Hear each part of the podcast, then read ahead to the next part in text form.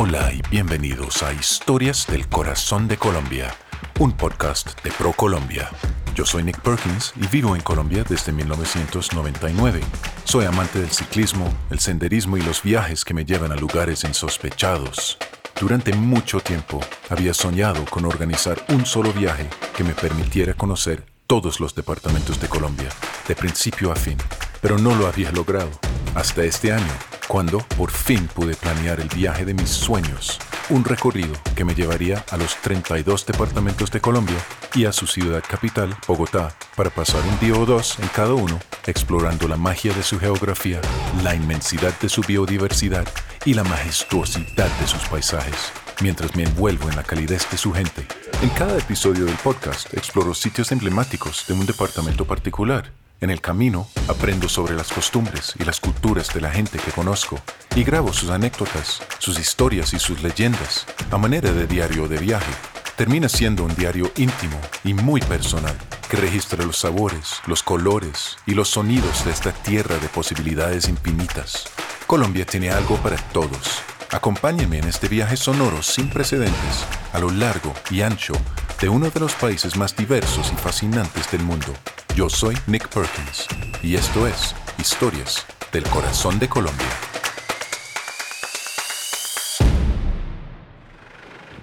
Hola, Laura.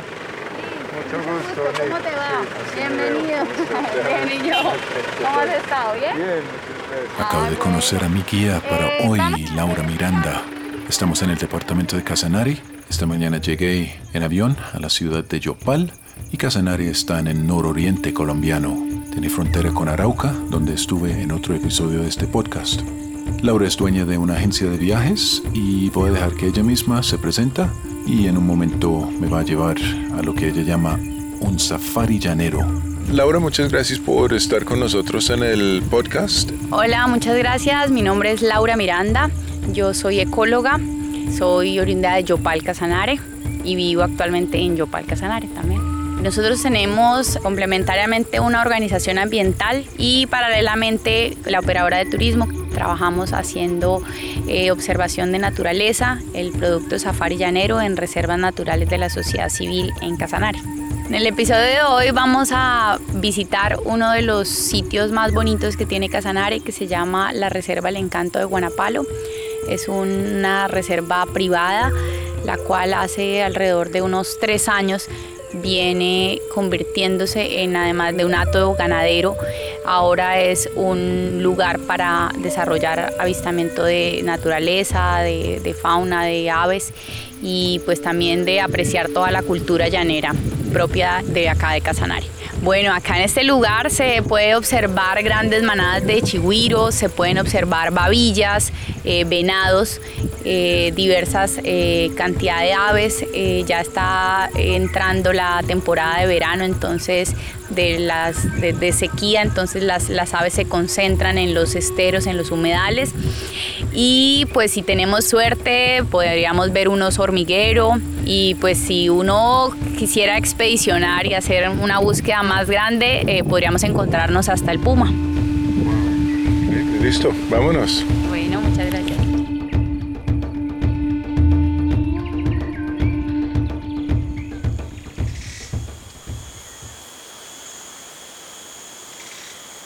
Acabamos de entrar a, a la puerta del Hato. ¿Qué extensión tiene esta reserva?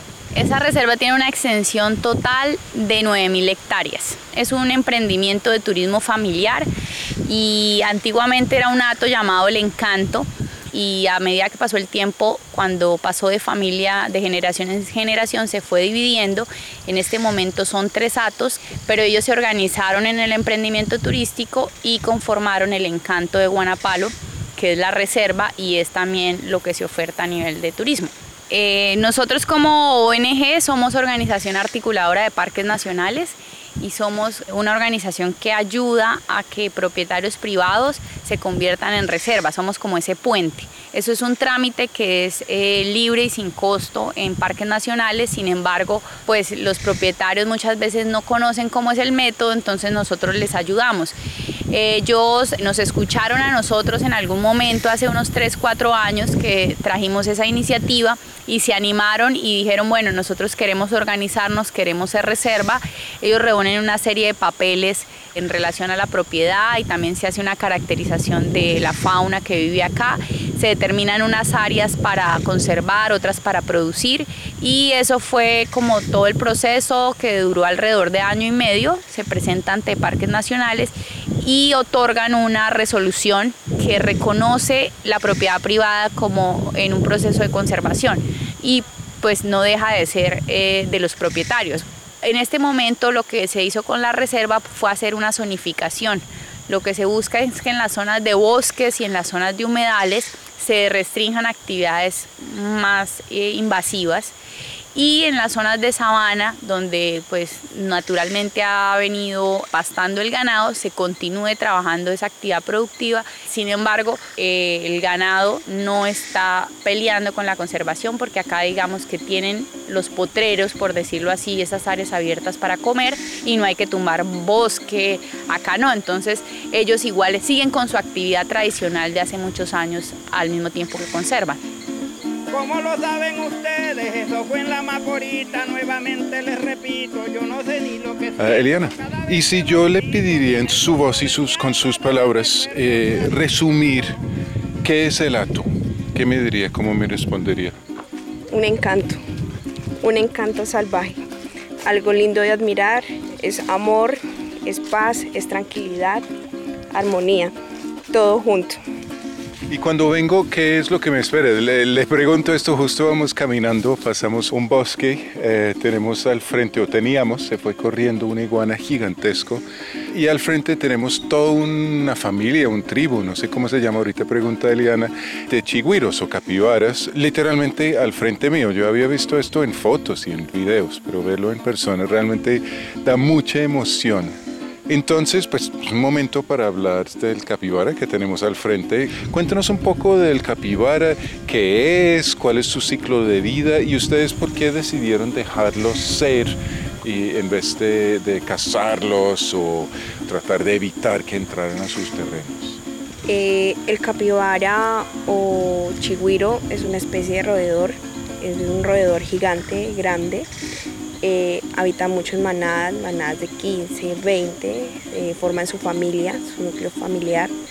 Una chigüirada de cuatro crías se reproduce, crece muy rápido, es una especie que se dejó aquí en su hábitat natural para que no se extinga. Entonces aquí la reserva decidió dejarlos que se reproduzcan porque así como se reproducen llegan a su ciclo donde hay muchos más animales que los, se los comen entonces también ahí en la, misma cadena alimenticia le sirve para el puma, para los zorros, para los caimanes, para eso. Entonces, digámoslo así, que de ese grupo de cuatro chiburitos que nacen se salva solamente uno o dos. Entonces tienen como un ciclo de vida muy corto porque algunos apenas nacen de una vez mueren. Es muy poco el tiempo que ellos duran ahí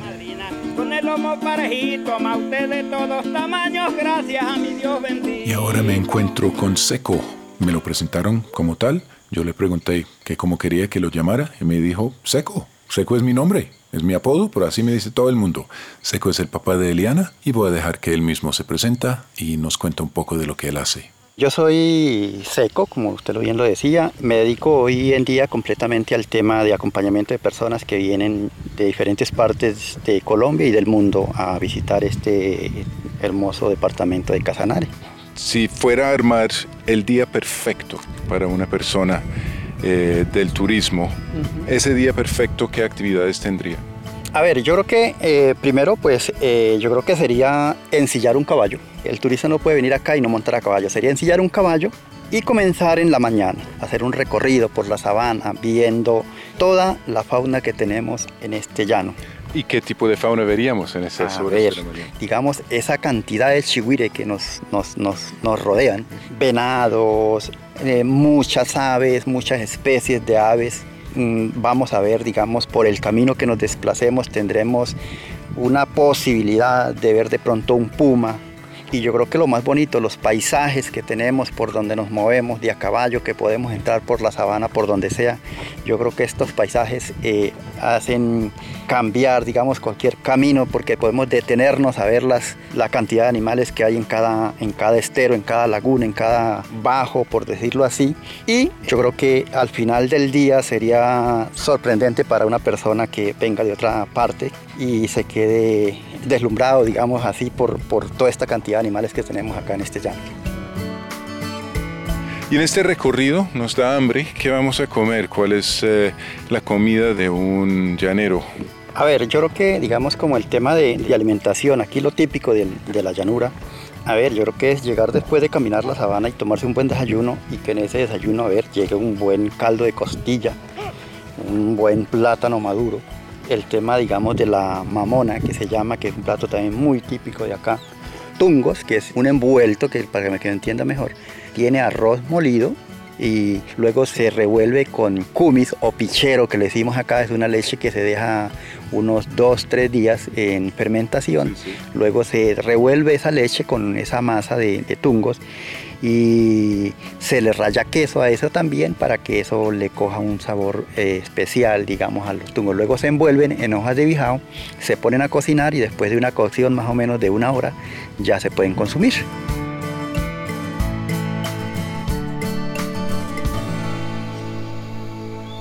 Acabamos de terminar un recorrido increíble por una gran parte del Ato, sentado en la parte trasera de un jeep de safari que ha diseñado Canaguaro. Es un jeep, un diseño muy interesante, es un pickup uh, 4x4 y en la, el planchón de atrás han hecho unas bancas para que hasta seis personas puedan sentarse ahí al aire libre, pero con un techo para protegerse uno de, del sol tan fuerte de esta región. Acabamos de pasar por eh, una parte de la sabana del Ato y realmente te da la sensación de la magnitud de estas sabanas. El terreno es plano hasta donde ve el ojo. Solamente ves uno que otro árbol en la distancia, una colina. Es increíble. Y por todos lados están los chigüiros. Son endémicos. Hay muchas vacas también, obviamente. Es un hato ganadero activo. Un montón de venados, venados por todos lados. Y el hecho que la reserva ya lleva varios años funcionando significa que los animales no les importa que estamos acá. Eh, no somos una amenaza para ellos. Hay venados por todas partes. Acabamos de pasar por un bosquecito lleno de venados. Lastimosamente no vamos a poder pasar el atardecer aquí, pero me dice Laura que con el atardecer se pone aún más bonito mientras los últimos rayos de sol penetran entre los árboles y los venados empiezan a encontrarse en el bosque. Es muy bonito por acá. ¿Qué más puedo ver? Puedo ver babillas, una multitud de aves. Ni siquiera voy a empezar a tratar de nombrar todos los aves que vimos, eh, simplemente atravesando el hato sin realmente estarlos buscando. Eh, vi por lo menos 20, 30, 40, no sé cuántas diferentes especies de aves por todos lados. Cada vez que me volteé había un, un pájaro diferente al frente mío. Eh, no soy pajarero propiamente, pero Laura y Eliano, mis guías, lo son.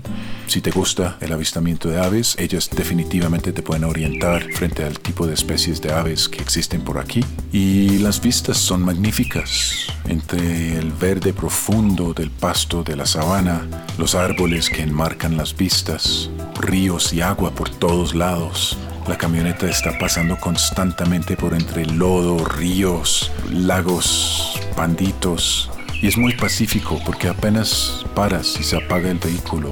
No hay otros vehículos durante 20, 30 kilómetros a la redonda, así que no escuchas nada que no sea el sonido de la naturaleza. Es un lugar realmente muy especial. Tenlo por seguro, yo voy a regresar pronto. Voy a pasar un poco más tiempo aquí explorando y realmente aprendiendo más a profundo sobre la fauna local y cómo es la interacción entre todo. Casanare está dentro de la región turística de la Amazonía y Orinoquía colombiana, territorio del llanero valiente que atraviesa ríos desbordados y lucha con un sinfín de animales en la inclemente sabana. Es la tierra de la copla que cuenta su propia tradición Para conocer más de los Atos Llaneros, el Safari Llanero, San Luis de Palenque, el río Cravo Sur y Agua Azul, visite colombia.travel. El podcast Historias del Corazón de Colombia ha sido producido por ProColombia. Su contenido está protegido por las leyes de la República de Colombia sobre propiedad intelectual y no refleja la posición del Gobierno Nacional, ProColombia, ni de las entidades que han intervenido en el proyecto, por lo que no asumirán responsabilidad alguna por lo allí expresado.